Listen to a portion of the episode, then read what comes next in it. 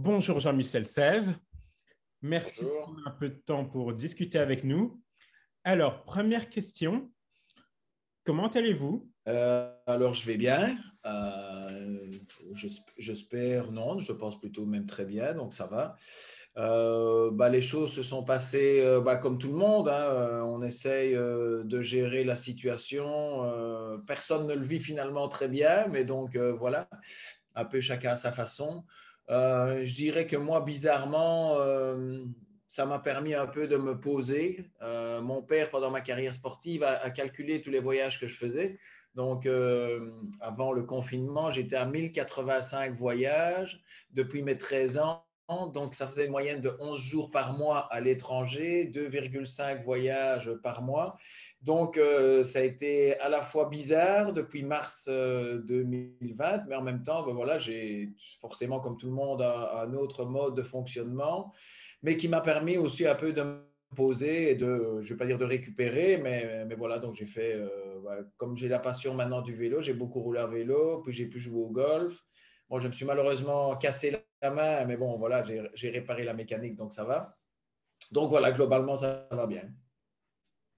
Alors, vous avez parlé de passion, justement. Euh, la passion et notamment le plaisir du jeu sont souvent mentionnés par les sportifs euh, professionnels.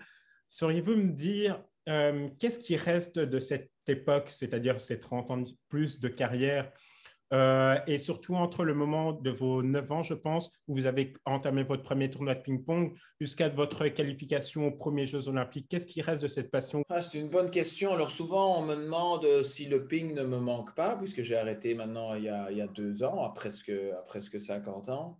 Euh, et en fait, moi, j'ai toujours dit, je préfère faire l'année de trop que l'année de trop peu, aller au bout du bout, et comme ça, bah, j'aurais pas de regrets, et je saurais que j'ai été jusqu'à jusqu'à la fin. Et ça a vraiment été le cas. Donc, euh, je n'ai pas vécu, entre guillemets, bon, j'ai fait plein d'autres choses en parallèle, mais je n'ai pas vécu le fameux trou noir qu'on dit euh, que les sportifs vivent. Moi, je suis arrivé euh, au bout du bout, j'ai arrêté et j'ai pas de regrets. Donc, donc, ça ne me manque pas. Donc, donc, en fait, maintenant, je peux, entre guillemets, à l'aise regarder dans le rétroviseur parce que je n'ai plus de compétition devant moi et de pression et de challenge de ce qui arrive devant. Mais si je regarde derrière, c'est avec une certaine sérénité par rapport au parcours que j'ai accompli. Bien sûr, il y a des choses que j'aurais, certaines, certaines compétitions où j'ai perdu en finale ou, pas de médaille au jeu que j'aurais préféré avoir. Mais en même temps, avec le parcours et la longueur que j'ai eu, euh, je ne peux pas être déçu et juste être content et fier, euh, entre guillemets, du devoir accompli. Donc, je suis assez serein. Quoi. Ayant commencé assez tôt et faisant partie d'une période, enfin, je pense que la fin du siècle passé, on a vu une série de sportifs qui sont venus très tôt dans le circuit, pas seulement enfin, dans, votre, dans votre discipline, mais un peu partout, surtout en Belgique.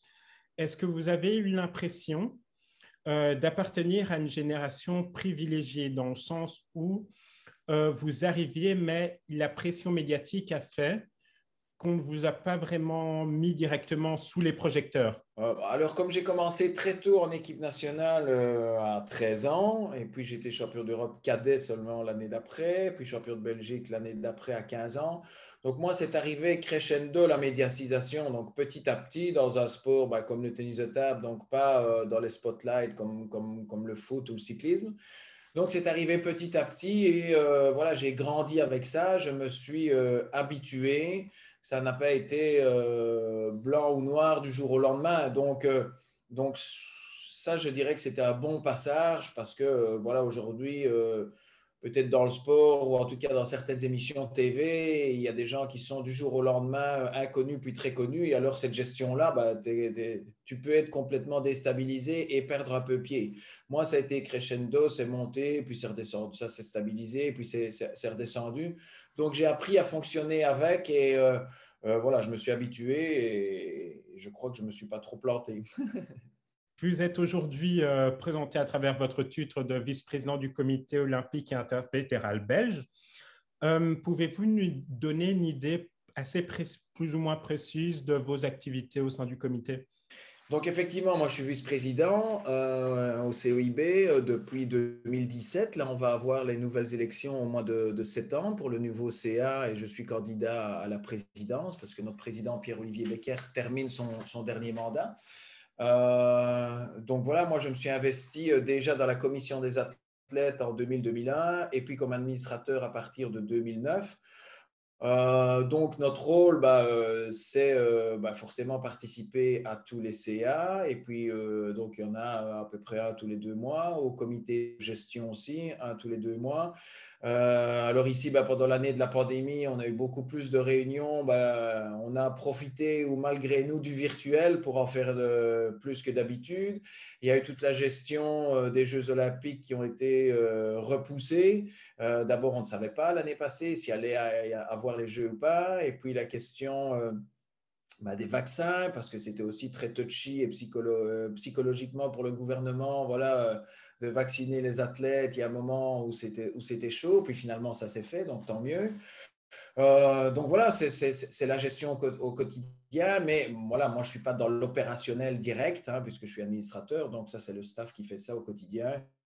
Et puis je fais partie aussi euh, au CIO de, de, différentes euh, commissions, athlètes entourage et commission des athlètes, où je suis liaison entre la commission des athlètes internationale européenne. Donc, ça me prend euh, pas mal de temps, mais toujours avec le sport et toujours avec ma passion. Donc, euh, donc ça, c'est chouette. Vous avez justement euh, entamé notamment vos entrées dans les différentes commissions ben, assez rapidement, je peux dire, dans la transition. Est-ce que vous avez déjà commencé à penser à votre, on va dire, transition après sport au moment de votre, de votre carrière ou ces propositions sont venues au fil du temps, un peu après? C'est venu pendant la carrière, puisque comme j'ai joué tellement longtemps, forcément, c'est arrivé. Euh, moi, de défendre les intérêts des athlètes, ça m'a toujours euh, euh, intéressé. De voir comment ça se passait de l'autre côté du rideau, du côté officiel, opérationnel, ça m'a aussi intéressé. Donc, dans les années 90, il n'y avait pas de commission des athlètes à la Fédération internationale de tennis de table. Donc, on a créé Club of Table Tennis Professional, où j'étais le président pendant quatre ans, justement pour faire entendre la voix des athlètes. Euh, donc, on a gagné quelques beaux challenges, quelques beaux débats. Et puis, euh, et puis comme dans toute organisation, à un moment donné, si tu n'as pas les reins solides ou, ou les athlètes, bah, ils sont aussi focalisés sur, euh, sur leur performance et pas nécessairement sur, sur le collectif. Donc, voilà, ça, j'ai appris aussi ça. Euh, donc voilà, et puis après, le, mouvement olympique m'a intéressé, donc je me suis mis dedans, et puis, mais j'avais toujours ma carrière qui était là et que j'avais envie de continuer, de me qualifier au jeu suivant, puis au jeu suivant, puis finalement j'en ai fait sept. Euh, et puis ma fédération m'a demandé d'être consultant, donc j'étais consultant de la Ligue francophone de tennis de table, et puis on m'a demandé d'être directeur technique, donc j'étais directeur technique francophone pendant cinq ans. Donc voilà, ça s'est fait en parallèle et je n'arrêtais pas le ping parce que j'aimais toujours bien et je ne voulais pas non plus passer de pongiste à administrateur ou administratif pur. Donc j'ai combiné un peu les deux jusqu'à un moment donné où c'était plus possible. Et puis, et puis voilà, donc euh, en fait, euh, le temps d'entraînement qui diminuait, ben, je le consacrais de plus en plus à, à, l'après-carrière ou la côté de carrière. Vous avez été choisi euh, à deux reprises comme étant porte-drapeau aux cérémonies d'ouverture des JO euh, en 1996 et en 2004. Comment est-ce que la demande s'est faite du comité? Euh, alors, la première fois en 96, ben, je, l'espérais secrètement. Hein. je faisais partie, c'était la période où j'étais au top. J'avais encore été une deuxième fois numéro 1 mondial à ce moment-là. Mes grosses années, c'est 94-95.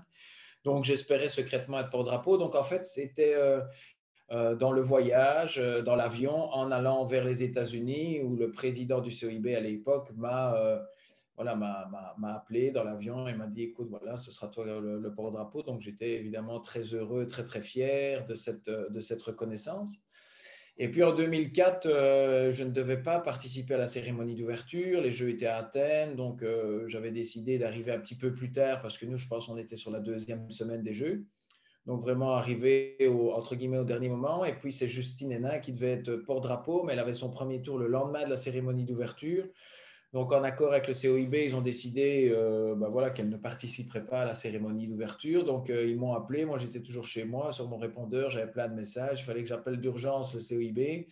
Donc euh, j'ai téléphoné et puis c'est là qu'ils m'ont dit écoute voilà si c'est ok qu'il y a de la place dans l'avion demain jour de la cérémonie d'ouverture, bah, tu peux venir et alors euh, ce sera toi le, porte-drapeau. Bah, donc évidemment, j'ai accepté parce que c'était pour mes cinquièmes jeux, une reconnaissance incroyable sur l'ensemble de ma carrière. Je ne savais pas qu'elle allait encore durer aussi longtemps après, mais, mais voilà, et puis ça n'arrive pratiquement jamais de le faire deux fois, donc c'était vraiment un moment euh, exceptionnel. Oui, voilà, du coup, vous anticipez ma question. Qu'est-ce que ça signifie, en final, déjà être porte-drapeau ne serait-ce qu'une fois, mais plusieurs reprises fierté immense, hein, et puis plein de souvenirs, le souvenir de petits garçons qui regardent les Jeux Olympiques pour la première fois à la TV, avec la cérémonie d'ouverture, le porte-drapeau de chaque nation qui défile. Euh, voilà, c'est le momentum que, toute la planète regarde. À ce moment-là, je dis souvent en rigolant que euh, même à ce moment-là, les grands-mères regardent l'ouverture des, Jeux Olympiques parce que voilà, c'est un moment entre guillemets euh, sacré. Et puis voilà, c'est une fierté immense. Et puis voilà, ouais, je suis très content, très honoré ayant participé à plusieurs reprises au jeu, qu'est-ce que vous pouvez nous dire sur euh, le regard des autres athlètes par rapport à, votre entité qui a grandi et grandi au fil des Jeux? Bah, euh, Les Jeux olympiques, c'est vraiment euh, la réunion de tous les athlètes. Alors c'est marrant, il y a plusieurs niveaux parce que les, les 10 000, 11 000 athlètes qui sont qualifiés pour les Jeux, c'est tous des vedettes. Hein, que ce soit dans leur région, dans leur pays ou euh, dans leur continent ou au monde. Et puis sur ces 11 000 vedettes-là, tu as, euh, je ne sais pas moi, 15, 20, 100 super vedettes, hein, Usain Bolt, euh, Federer, les Sir Williams, Nadal, etc., qui sont là. Donc c'est marrant de voir aussi l'attitude bah, des, autres athlètes. Hein. Moi aussi, je suis impressionné si je vois Nadal ou, ou Usain Bolt dans le village olympique. Euh, le moment le plus, le plus passionnant et intéressant, c'est souvent quand on se retrouve euh, au repas, euh, au restaurant, dans cette grande tente-là, parce que justement, là, tu vois défiler bah, tous les athlètes de tous les pays du monde. Et puis, tu te retrouves avec, avec entre guillemets, tes collègues d'autres disciplines. Et là, c'est vraiment un moment d'échange et de partage. Euh, de, voir comment, bah, comment ils s'entraînent, comment ils se préparent, euh, qu'est-ce qu'ils font, ce qu'ils mangent, euh, ce qu'ils vivent, ce qu'ils ressentent. Et, alors, en fonction des caractères, ben voilà, il y a plus ou moins d'échanges. Tu en as qui sont plus extravertis, d'autres plus introvertis. Ben, mais c'est vraiment le moment le, plus, le plus passionnant, je dirais. Est-ce que la communauté du ping-pong est un peu plus, on va dire, soudée ou est-ce qu'elle se, elle se, ben, se enfin, est-ce qu'il y a une connexion assez particulière étant donné du fait qu'il y a très peu d'appelés par rapport aux autres sports en général et que vous êtes un peu dans votre cocon dans le sens où vous êtes plus protégé par rapport à ben, la grande sœur du tennis? Bah alors, euh, bah, les époques ont un petit peu changé et ça dépend, euh, entre guillemets, quel genre de compétition ou d'exhibition. Si c'est euh, si c'est les grosses compétitions, Jeux olympiques, championnat d'Europe, championnat du monde, tu ne peux pas dire que tu sois proche des autres puisque ce sont tes rivaux.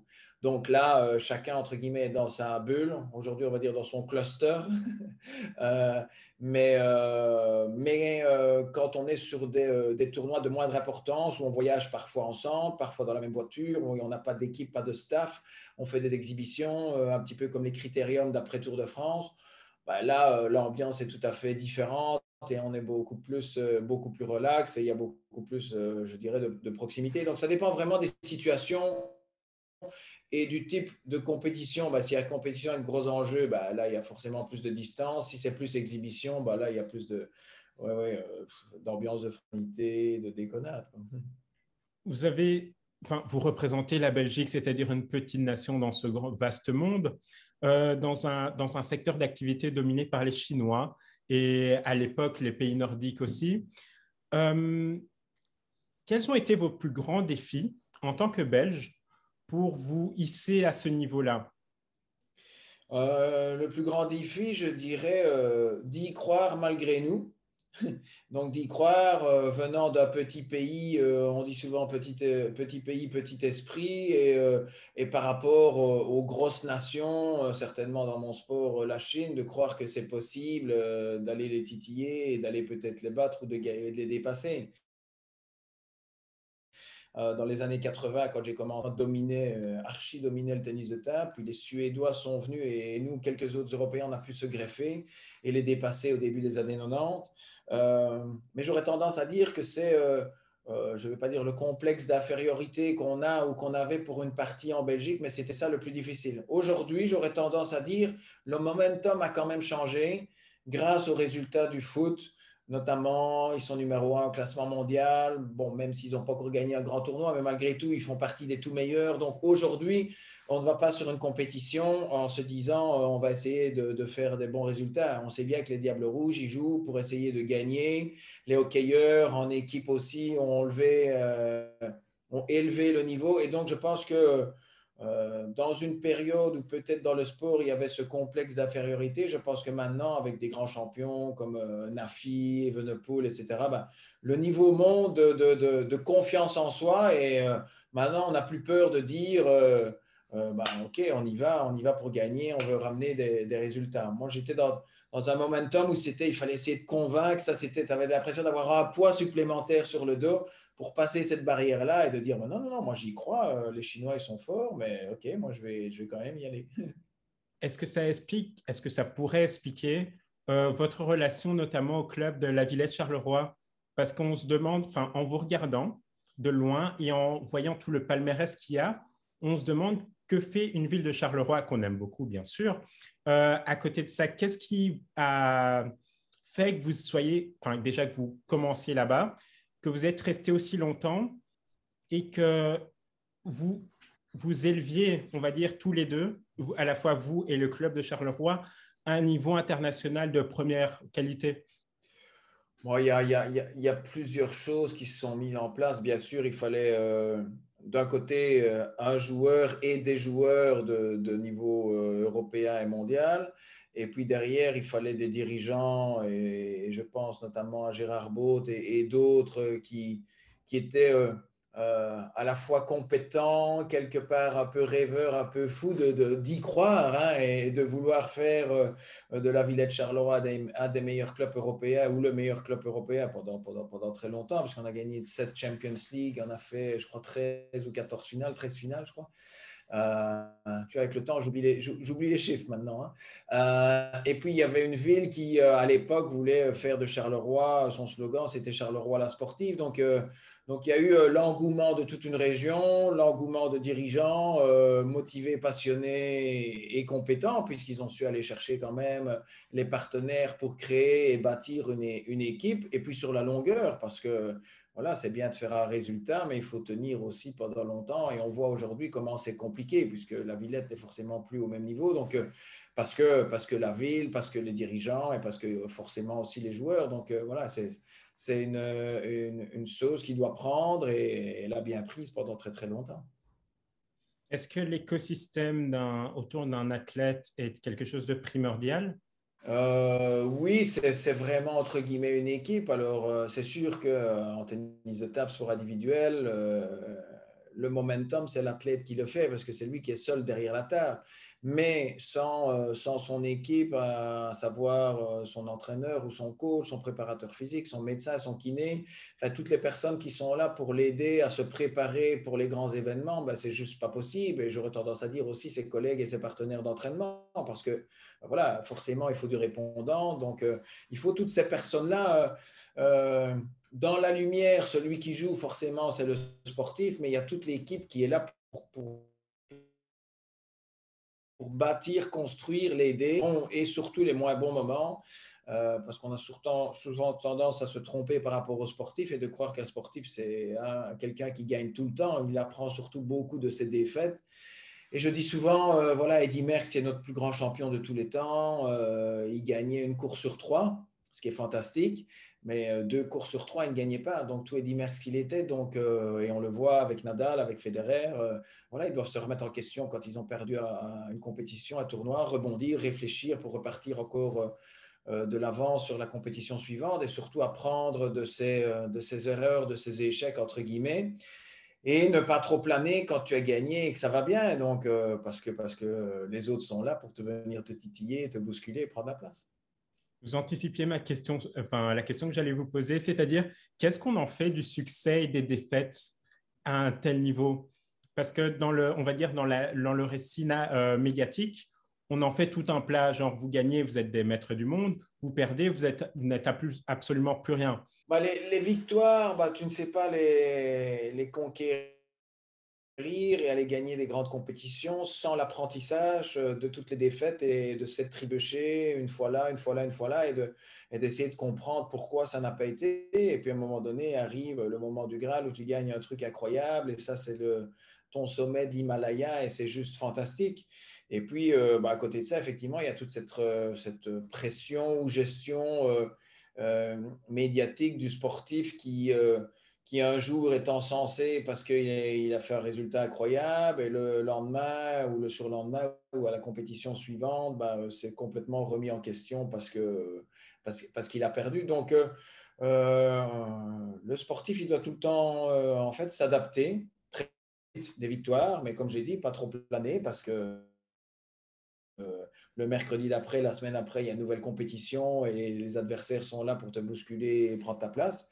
Euh, et, d'un autre côté, bah, ne pas descendre trop bas quand ça ne va pas, parce que, parce que sinon, euh, sinon c'est la fin de tout. Donc, euh, il faut être capable de, gérer ça. Et, et, ça, c'est à la fois la complexité, la beauté et ce qui fait la différence au final. Quoi. Quand vous, quand vous écoutez ou entendez ce qu'on peut dire sur les sportifs en général, ou même les professionnels par rapport à leur palmarès, et que vous entendez, enfin, on va dire, plus de superlatifs dans le sens Ah, il est très nul, Ah, il est blablabla, bla, bla, parce qu'il lui manque un titre. Et c'est notamment pour revenir sur le, votre euh, vide, on va dire, olympique. Est-ce que vous pensez qu'on en fait trop et que dans l'appréciation d'un joueur et du jeu en général, on a du mal à, si vous voulez, à grader le niveau d'un joueur par rapport à, ce qui, enfin, tout ce qu'il a donné? Euh, C'est comme ça de toute façon, on ne le changera pas. C'est ainsi, euh, je veux dire, euh, euh, que ce soit la médiatisation ou au final, il n'y a, a que le résultat qui compte. Ce qu'il y a, c'est qu'il faut faire tout en sorte sur le chemin de bonne manière, en respectant les règles, en étant fair play, en étant éthique, et se donner tous les moyens pour essayer d'être le plus compétitif possible et d'essayer d'aller à son plus haut niveau à soi. Alors, voilà, des fois ça marche, des fois ça ne marche pas. Euh, mais si tu te donnais le maximum, bah ok, après, euh, tu n'as pas de regrets, donc tu es en paix euh, ou tu peux être en paix avec toi-même. Après, il il y a des circonstances de vie. Moi, ma meilleure année de loin, c'est 94. Et 94, ce n'est pas une année olympique. donc, donc voilà, ça aurait été une année olympique cette année-là, bah, peut-être ou probablement, j'en sais rien. De toute façon, je ne veux pas refaire l'histoire, que j'aurais peut-être pu avoir une médaille, mais c'est comme ça j'ai archi dominé cette année-là, euh, mais je ne vais pas après euh, faire l'analyse en me disant oh là là, c'est la fin de tout, j'ai pas de médaille olympique, mais alors que j'ai été numéro un mondial pendant 515 jours, j'ai été 25 fois champion de Belgique, etc. etc. Donc euh, voilà, sur, le, sur l'ensemble et sur le recul, quand tu peux prendre voilà, un petit peu de distance, bah, tu peux regarder ça de manière, de manière sereine. Mais pour revenir à ta question, on me posait souvent la question quand j'avais déjà, je ne sais pas moi, 45 ans et on me disait Oh, pourquoi est-ce qu'il joue encore C'est pas Tété qui n'est plus que 125e mondial c'est incroyable et il n'a pas encore compris et pourquoi est-ce qu'il joue? Et alors après, bah, quand je savais un peu sortir de mon microcosme, et je prends toujours l'image que j'allais en vacances, j'étais sur mon transat devant la mer, et puis je regardais la mer et je réfléchissais. Et puis je me disais, bon, Jean-Mi, euh, est-ce que tu aimes toujours bien jouer? Oui. Est-ce que tu es toujours passionné? Oui. Est-ce que tu aimes toujours bien t'entraîner? Oui. Est-ce que tu gagnes toujours ta vie avec ta passion? Oui. Ok, tu es combien au classement mondial? 125e. Il y a combien de joueurs sur la planète qui jouent? Bah, Je ne sais pas, 10, 20, 30 millions. Bah, alors je me disais, bah, ça va, tout va bien, je continue. Quoi, Donc euh, après, ça dépend où tu mets toi-même ton curseur et comment tu arrives à relativiser par rapport aux choses. 30 ans carrière et ça m'a fait penser à un ami qui a récemment posté un truc. Euh, encore aujourd'hui, pas de phrase de motivation. Celui qui veut arrêter, arrête à quel moment est-ce qu'on arrête, enfin, qu'est-ce qui fait qu'un athlète en général se dit, je vais arrêter de viser le top? C'est à la fois une bonne, euh, question et, très, très complexe. Un, je pense que c'est individuel, donc ça dépend de, chaque individu. Euh, après, ça dépend de ton acceptation euh, par rapport aux objectifs. si à 45 ans, mon objectif était tout le temps d'essayer d'être encore numéro un mondial, bah, j'aurais été triste les 20 ans précédentes. Euh, après, quand on dit il faut arrêter au sommet, bah, si c'était ça, arrêter au sommet, ça veut dire quoi? Tu ne le sais jamais quand tu es au sommet. Si, tu es numéro un mondial et quand tu redescends en deux, alors il faut que tu arrêtes. C'est un peu triste alors que tu as plein de belles choses encore à vivre. Euh, voilà, moi, moi, la descente s'est faite, euh, je vais dire, euh, graduellement, petit à petit. Après, c'est des objectifs avec des, des, échéances à moyen terme. Je pense que les Jeux olympiques, pour moi, m'ont bien aidé parce que c'est tellement un moment fort et à moyen terme, et c'est quand même quatre ans. Donc, voilà, l'objectif de se qualifier pour les Jeux. Bien sûr, quand tu es au Jeu, tu veux, tu veux performer et être le, être le meilleur aussi. Mais déjà, te qualifier pour les Jeux olympiques, ben, c'est déjà une base euh, assez élevée. Hein, euh, donc, euh, donc voilà, et puis après, tu te mets des objectifs intermédiaires. Et s'ils descendent, ben, c'est des objectifs de qualification, de ranking ou de championnat, parce que dans mon pays, ben, voilà, je savais encore être champion de Belgique ou en équipe ou en individuel.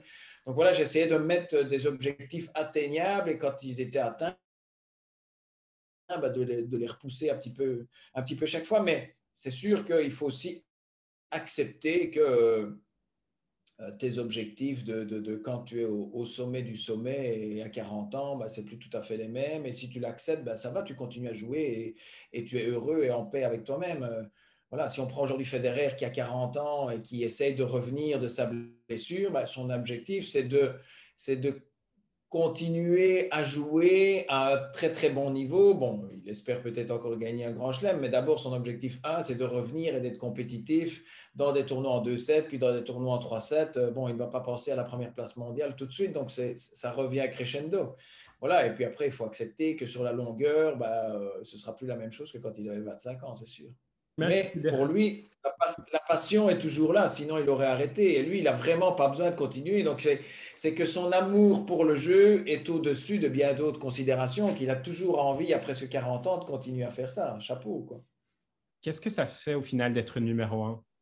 Et surtout aussi longtemps? Une année et une année et un trimestre, je pense, c'est votre record? Oui, euh, 515 jours, donc 15, 15 16 mois d'affilée entre 94 et 95. En fait, quand je suis devenu numéro 1 mondial après ma victoire au top 12 européen, en battant le numéro 1 mondial, le Suédois Wallner, qui était notre fédéraire à nous à l'époque, donc euh, j'ai vraiment pris la place, pas forcément du meilleur ou de notre légende. Euh, cette fois-là, c'est la seule fois où je me suis retrouvé dans le vestiaire et j'étais pris par l'émotion. Je n'arrivais pas à, récupérer de, ma respiration. J'ai même cru que j'allais rester calé. Bah, tellement j'étais pris par l'émotion parce que voilà, euh, tu veux progresser dans tes classements belges et puis dans les classements mondiaux, puis top 100, top 50, 30, 20, 15, 10, etc. Et puis quand tu arrives au sommet de l'Himalaya, c'est juste, euh, c'est juste incroyable. Et après, il y a un moment comme ça de solitude où tu es là tout seul euh, et puis tu te dis, bon, demain, c'est quoi? Parce que je ne peux pas être zéro, je peux faire que me maintenir ou redescendre. Donc, il n'y a plus a plus à aller gagner, c'est ne pas perdre, entre guillemets. Euh. et donc, ça, c'est assez perturbant. Et puis, et puis, heureusement, les compétitions s'enchaînent. Et puis, tu veux aller essayer de gagner la suivante, la suivante. Et puis, et puis voilà, mais c'est un moment assez, euh, assez perturbant. Et puis, tu ne peux pas, comme j'ai dit plusieurs fois, planer trop longtemps parce que les autres sont là pour prendre ta place et il faut se remettre en question tout de suite. Et puis, euh, ce n'est finalement qu'après, quand, euh, je quand le rideau se ferme et tombe et que, que la carrière est derrière et que tu n'as plus de compétition ou de tu peux regarder dans le rétroviseur, tu te dis, ah ouais, euh, punaise, j'ai quand même fait, il y avait je sais pas combien de millions de Chinois, c'est le sport numéro un chez eux. Et alors là, tu as tu, es vraiment très serein par rapport à ça, mais, mais, quand tu es dans la tête dans le guidon, c'est la compétition suivante et il faut s'entraîner, se préparer, récupérer, etc. Quelle a été la plus grande différence que vous avez vue à cette, à cette période-là dans le regard des gens et surtout, euh, notamment en Asie? Bah, En Asie, euh, surtout en, en, Chine, euh, bah, ils ont essayé un petit peu, entre guillemets, de copier ma manière de, euh, de jouer, en tout cas ma manière d'être très agressif euh, de la bonne manière, mais derrière la table et très combatif, parce que les Chinois étaient plutôt, euh, on va dire, un peu, un peu réservés. Quoi, voilà, c'est pas, pas tout à fait le même tempérament derrière la table. Donc, d'avoir, voilà, par rapport à un style de jeu très, très, très, très agressif et en prenant la balle très, très tôt. Donc, et en même temps, ça, c'est impressionnant de voir que, que, qu'ils copient ou qu'ils prennent exemple sur un petit Belge. Euh, de voir dans leur regard qu'ils sont à la fois impressionnés et étonnés qu'un petit Belge d'un pays qui historiquement euh, ne titillait pas les plus grandes nations ait pu les, rejoindre et les dépasser. Et ça, c'était, euh, avec le recul, c'était marrant à voir. Et, donc, je sentais beaucoup de respect. Du ping-pong, quel est l'aspect du jeu qui vous impressionne le plus? Alors, euh, le plus de frissons, c'est les longs points, les longs échanges, les balles où on est très loin de la table et qu'on revient et qu'on gagne ou, qu'on arrive quand même à les sauver dans des situations incroyables, dans les séparations et des choses comme ça. Ça, c'est les points les plus spectaculaires. Euh, mais bon, qui arrivent euh, pas, si souvent que ça parce que quand tu es, quand tu es dans le fond de l'air de jeu, normalement, tu as plutôt perdu le point. Mais si tu gagnes ça, évidemment, bah, tu tu toute t'enflammes toi-même, tu râles, etc. Et donc, c'est des points, c'est des points fantastiques. Après, le tennis de table, c'est un sport euh, très, très technique. Donc, tu peux vraiment jouer euh, sans être nécessairement physiquement euh, super bon à, jusqu'à très bon niveau, si tu as une très, très bonne technique. Après, bien sûr, au plus haut niveau, il faut avoir une, une condition physique incroyable parce que quand les matchs s'enchaînent, etc. Et c'est la combinaison de plein de choses, donc très technique, très tactique, gestion euh, des effets, euh, gestion euh, du mental, tenir sur la longueur sur une journée où il y a plein de matchs et puis être très rapide et très explosif dans tous les petits, les petits déplacements. être capable d'être explosif et puis, et puis de se recalmer pour rejouer le point après ne pas trop perdre sa tête parce que si tu es out 30-40 euh, secondes, euh, bah, tu as perdu 3-4 points. Et donc maintenant, comme c'est des 7 11 points, bah, ça, ça, va vite. Donc euh, c'est vraiment très, très, très, très, très complexe. C'est à la fois à la fois un marathon, à la fois un 100 mètres, à la fois un jeu d'échecs, à la fois très technique. Donc un mélange d'un peu tout. Donc voilà, je pense que c'est ça qui fait sa richesse et sa beauté. Pourtant, vous avez réussi à, ben, comme dire à quelqu'un, a niqué le game. Qu'est-ce qui, pour vous, euh, est assez sous-estimé au niveau de la qualité mentale des athlètes, surtout comme un sport au tennis de table où, vous avez, comme vous l'avez dit, ça va très très vite, tout s'enchaîne rapidement? Je dirais que c'est tout la côté, toute la gestion à côté qu'on ne voit pas en fait. Euh, euh, les déplacements, les décalages horaires, la nourriture, euh, l'adaptation à, tout ça. Parce que nous, euh, globalement, on n'a pas, pas une équipe. Il y a plein de fois où tu voyages tout seul ou peut-être seulement avec un coach, mais tu dois t'adapter, manger simplement ce que, tu, ce que tu as, ce qu'on te propose, ce que tu trouves, qui n'est peut-être pas de l'alimentation adéquate juste avant un match. Euh, tu dois des fois jouer euh, au Brésil en humidité, donc la raquette, euh, enfin la balle n'accroche pas sur le caoutchouc, il y a 35 degrés, et puis après tu vas jouer dans un pays où il n'y a que 15 degrés. Donc c'est toute cette adaptation-là extérieure qui est non visible. Voilà, tu prends l'avion, tu as, 7-8 heures de décalage horaire, et puis tu joues le lendemain, donc tu es complètement dans, le cake, complètement dans le cake parce que tu as eu une nuit blanche ou tu t'es seulement endormi à 5 heures du matin, tu dois aller jouer à 10 heures. Bah, ça, ça c'est la partie la plus, la, gestion la plus complexe et compliquée qui est totalement invisible. Je veux dire, d'autant plus aujourd'hui où on est tous sur notre smartphone, on clique et voilà, et on voit. Euh, je reprends Federer, mais je pourrais dire Nadal. Hein, ah, aujourd'hui, il joue à Tokyo. Oh, tiens, il a l'air un peu fatigué. Mais enfin, il a fait 15 heures de vol. Quoi. Et nous, on s'est réveillé, on fait clic et puis on passe à autre chose. Et puis deux jours après, il est ailleurs. Mais lui, lui, moi, enfin, je veux dire, on, a dû faire toute cette, cette gestion-là. Ici, si on prend l'euro, enfin, on est dans notre salon, on voit tous les matchs, mais euh, c'est dingue ce qu'ils font. Quoi. Ils vont à Saint-Pétersbourg, ils reviennent, puis ils vont au Danemark, et puis ils reviennent, et puis ils repartent à Saint-Pétersbourg. Enfin, tous ces déplacements-là. Alors, heureusement, c'est un vol, entre guillemets, direct pour eux, parce que c'est l'avion des diables. Mais, mais quand tu n'es pas dans ces conditions-là, tu fais ça en plusieurs sauts de puce. Quoi. Donc, euh, c'est la non visible et, euh, et finalement une partie qu'il faut bien gérer à la fois physiquement et aussi mentalement parce que c'est là que tu peux te perdre. Hein. Quand tu as un moment de mood, de déprime, que tu es moins bien, bah, voilà, euh, toute cette période, tout, ce, je vais dire, ce voyage-là, il est parfois, il est parfois lourd. Quoi. Qu'est-ce que vous pensez transmettre à travers toutes vos activités? Moi, Je dirais le plus important, c'est que c'est possible.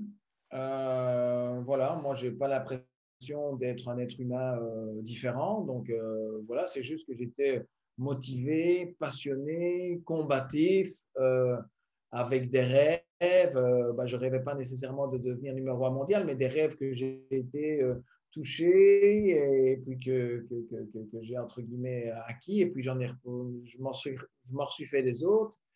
Mais je pense que quand tu es euh, motivé passionné euh, c'est le plus important. Et puis tu peux renverser des montagnes. Je pense que c'est ça aujourd'hui euh, le plus important pour toutes les jeunes générations. Si tu as une passion un hobby et que tu es motivé et que tu as vraiment envie de le faire fais-le à fond. Donne-toi les moyens pour le faire ou tu vas essayer de trouver les moyens pour le faire euh, et, c'est tout à fait jouable. Quoi. Voilà, il faut, vraiment croire, entre guillemets, dans, dans, dans, son étoile. Plus précisément maintenant, est-ce que vous auriez des mots précis à dire pour les étudiants? Bah, euh, J'aurais tendance à dire euh, oser, oser, donc ne pas avoir peur, dream big, et puis après être combattu et travailler et se donner les moyens pour y arriver. Quoi. Voilà, et là, si on parle des élèves qui vont être en plein examen, bah, il n'y a pas de secret. Il faut bosser, il faut étudier pour réussir ces examens. Y a pas, ça ne va pas arriver euh, en ouvrant ou en n'ouvrant pas ses livres ses cahiers ou son ordinateur euh, la veille ou pas du tout avant l'examen. Donc, il n'y a, a, pas de secret. Et j'aurais tendance à dire, euh, c'est la continuité aussi. Euh, souvent, on me pose des questions par rapport au sacrifice et l'hygiène de vie. Je pense que c'est sur, euh, tu vois, c'est sur la base, sur le long terme. Euh, pareil pour les examens. Alors, j'ai pas fonctionné comme ça parce qu'il y avait le ping, etc. Mais voilà, ouvrir ses cahiers, son ordi, ses bouquins au dernier moment, ben, si tu as de la chance, tu as ouvert les bonnes pages. Mais si c'est trop tard, c'est trop tard. Mais si tu es régulier, ben après, même dans les moments de stress, ben, tu es plus apaisé parce que euh, justement, tu as eu ton hygiène de vie, où tu t'es préparé, tu t'es entraîné, où tu t'es préparé, tu as étudié tout au long, entre guillemets, de l'année. Euh, et puis après, bah, tu arrives plus serein au moment de stress, parce que c'est un moment de stress aussi, et tu pourrais avoir aussi un bug et te dire, oh, voilà, j'ai trop, je ne sais pas. Donc, euh, je pense que c'est ça. Mais je dis ça, mais je suis un bon vivant aussi et je sais faire la fête. Hein, je veux dire, donc il faut il faut, il faut savoir faire aussi des in et des out pour que ce soit agréable sur le, long terme. Faire les choses sérieusement en s'amusant. Voilà.